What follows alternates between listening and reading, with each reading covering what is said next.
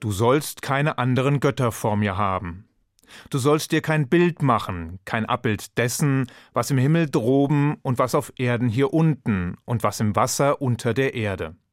Du sollst dich nicht niederwerfen vor ihnen und ihnen nicht dienen, denn ich, der Ewige, dein Gott, bin ein eifervoller Gott, der die Schuld der Väter ahndet an Kindern, am dritten und am vierten Glied, die mich hassen, der aber Gnade übet am tausendsten Glied denen, welche mich lieben und meine Gebote halten.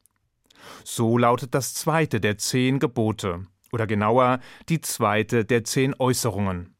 Denn bereits in früheren Sendungen haben wir gelernt, dass wir es in der hebräischen Originalfassung eigentlich gar nicht mit zehn Geboten, sondern mit zehn Verlautbarungen oder Äußerungen Gottes zu tun haben, die ihrerseits mitunter auch mehrere Verhaltensnormen beinhalten können.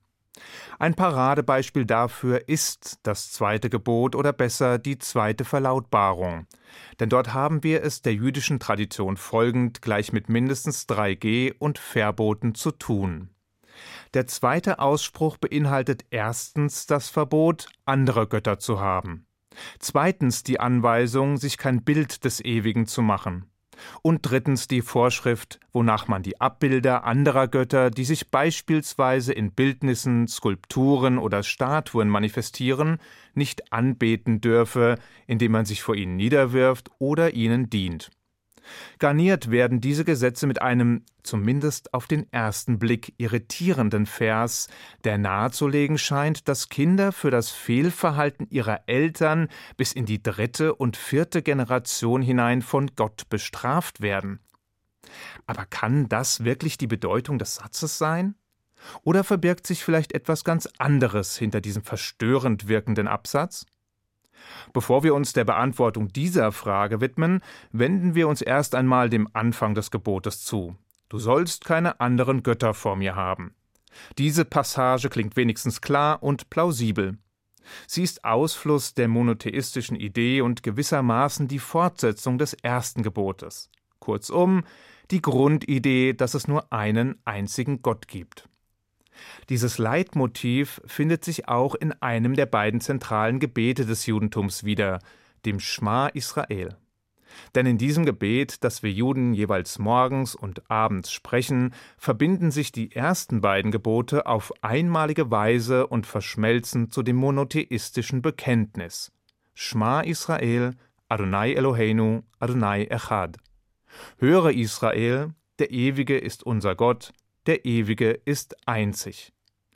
Und während der erste Satz die Essenz des ersten Gebotes beinhaltet, also Gott als unser persönlicher, vertrauenswürdiger und zuverlässiger Bündnispartner, drückt der zweite Satz das Extrakt des zweiten Gebotes aus. Dieser Gott ist einer, einzig, allumfassend. Und es war eben dieses Bekenntnis, der Nukleus des Judentums, das Juden selbst zu Zeiten der Verfolgung, der Vertreibung und im Angesicht des Todes auf den Lippen hatten. Doch kommen wir zurück zum zweiten Ausspruch. Warum spricht die Torah überhaupt von anderen Göttern? Bedeutet das denn nicht, dass selbst die hebräische Bibel davon ausgeht, dass es noch andere Gottheiten neben oder besser vor dem Ewigen gibt? Dass man diese anderen Götter aber eben nicht haben soll, sprich, nicht an diese glauben und diese nicht anbeten soll? Nein, das bedeutet es gerade nicht. Stattdessen beschreibt dieser Satz eine gefühlte Realität, wie sie die überwältigende Mehrheit der Menschen damals wahrnahm. Denn praktisch alle Völker der Erde haben zu jener Zeit den unterschiedlichsten Gottheiten gehuldigt. Sie haben wahlweise Tiere, Menschen oder Gegenstände für göttlich gehalten. Sie haben Naturphänomene oder Mächte aller Art angebetet. Und sie taten das in einem Ausmaß, wie wir es uns heute nur schwer vorzustellen vermögen.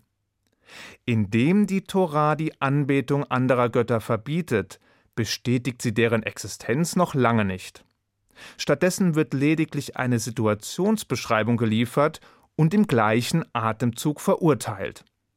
Denn obwohl die meisten Menschen andere Gottheiten und andere Mächte für eine unbestreitbare Realität hielten, stellt die Torah unmissverständlich klar, dass diese Vorstellungen falsch sind. dass der Schein trügt, dass es nur einen einzigen unteilbaren und ewigen Gott gibt. Und diese Überzeugung bildet das unzerstörbare Fundament, auf dem die gesamte jüdische Lehre aufbaut. Doch warum ist die monotheistische Idee eigentlich so entscheidend? Warum kann nicht jeder mit seiner eigenen Gottheit glücklich werden? Wäre das im Sinne des heute gebetsmühlenartig eingeforderten Toleranzgebotes nicht wesentlich attraktiver? Attraktiver vielleicht, aber dennoch falsch. Zumindest aus jüdischer Sicht. Und an uns richten sich die Gebote der Torah in erster Linie, auch wenn andere Religionen und Kulturen sie oder ihren Sinngehalt in Teilen übernommen haben oder deren Beachtung als verbindlichen Wertekatalog zu einem universellen Ziel erklärt haben. Denn letztlich steht und fällt alles mit diesem einen Gebot, oder genauer mit den ersten beiden Geboten, die schließlich in dem Bekenntnis zu dem einen und einzigen Gott und gleichzeitig der kategorischen Ablehnung anderer Gottheiten oder irgendwelcher Götzen münden. Denn diese und nur diese Vorstellung bietet die Grundlage für eine Reihe wesentlicher und zentraler Ideen. Und diese Ideen wiederum haben Auswirkungen weit über die jüdische Welt hinaus. Ein Gott für die gesamte Menschheit bedeutet, dass wir alle einen Vater haben. Und damit ist nicht die wortwörtliche maskuline Begrifflichkeit gemeint, welche die Freunde der geschlechtergerechten Sprache auf die Palme bringen dürfte, sondern es bedeutet, dass wir alle einen Schöpfer haben, wobei auch dies nun wieder ein männlicher Begriff ist, aber sei es drum. Jedenfalls bedeutet es, dass wir alle also alle Menschen auf diesem Planeten letztlich von diesem einen Schöpfer abstammen. Daraus folgt, dass wir alle, wie es im ersten Buch Mose heißt, im Ebenbild Gottes geschaffen worden sind, was natürlich nicht wörtlich gemeint ist, sondern im übertragenen Sinn. Also dass wir Menschen als freie und einzigartige Wesen geschaffen wurden und dass deshalb jedes einzelne Individuum nicht nur unendlich wertvoll ist, sondern außerdem eine unleugbare, unwiderrufliche, unteilbare Würde besitzt. Dies drückt der Talmud mit folgendem Zitat aus Wer ein einziges Leben rettet, der ist, als ob er die ganze Welt gerettet hätte. Es bedeutet außerdem, dass wir als Menschen allesamt mit unveräußerlichen Rechten ausgestattet sind, die nicht von unserem Geschlecht, unserer Herkunft oder unserem Alter abhängen. Eine Idee, die Jahrtausende später in der allgemeinen Erklärung der Menschenrechte widerhallte. Und es bedeutet schließlich, dass es eine absolute und universell gültige Moral gibt.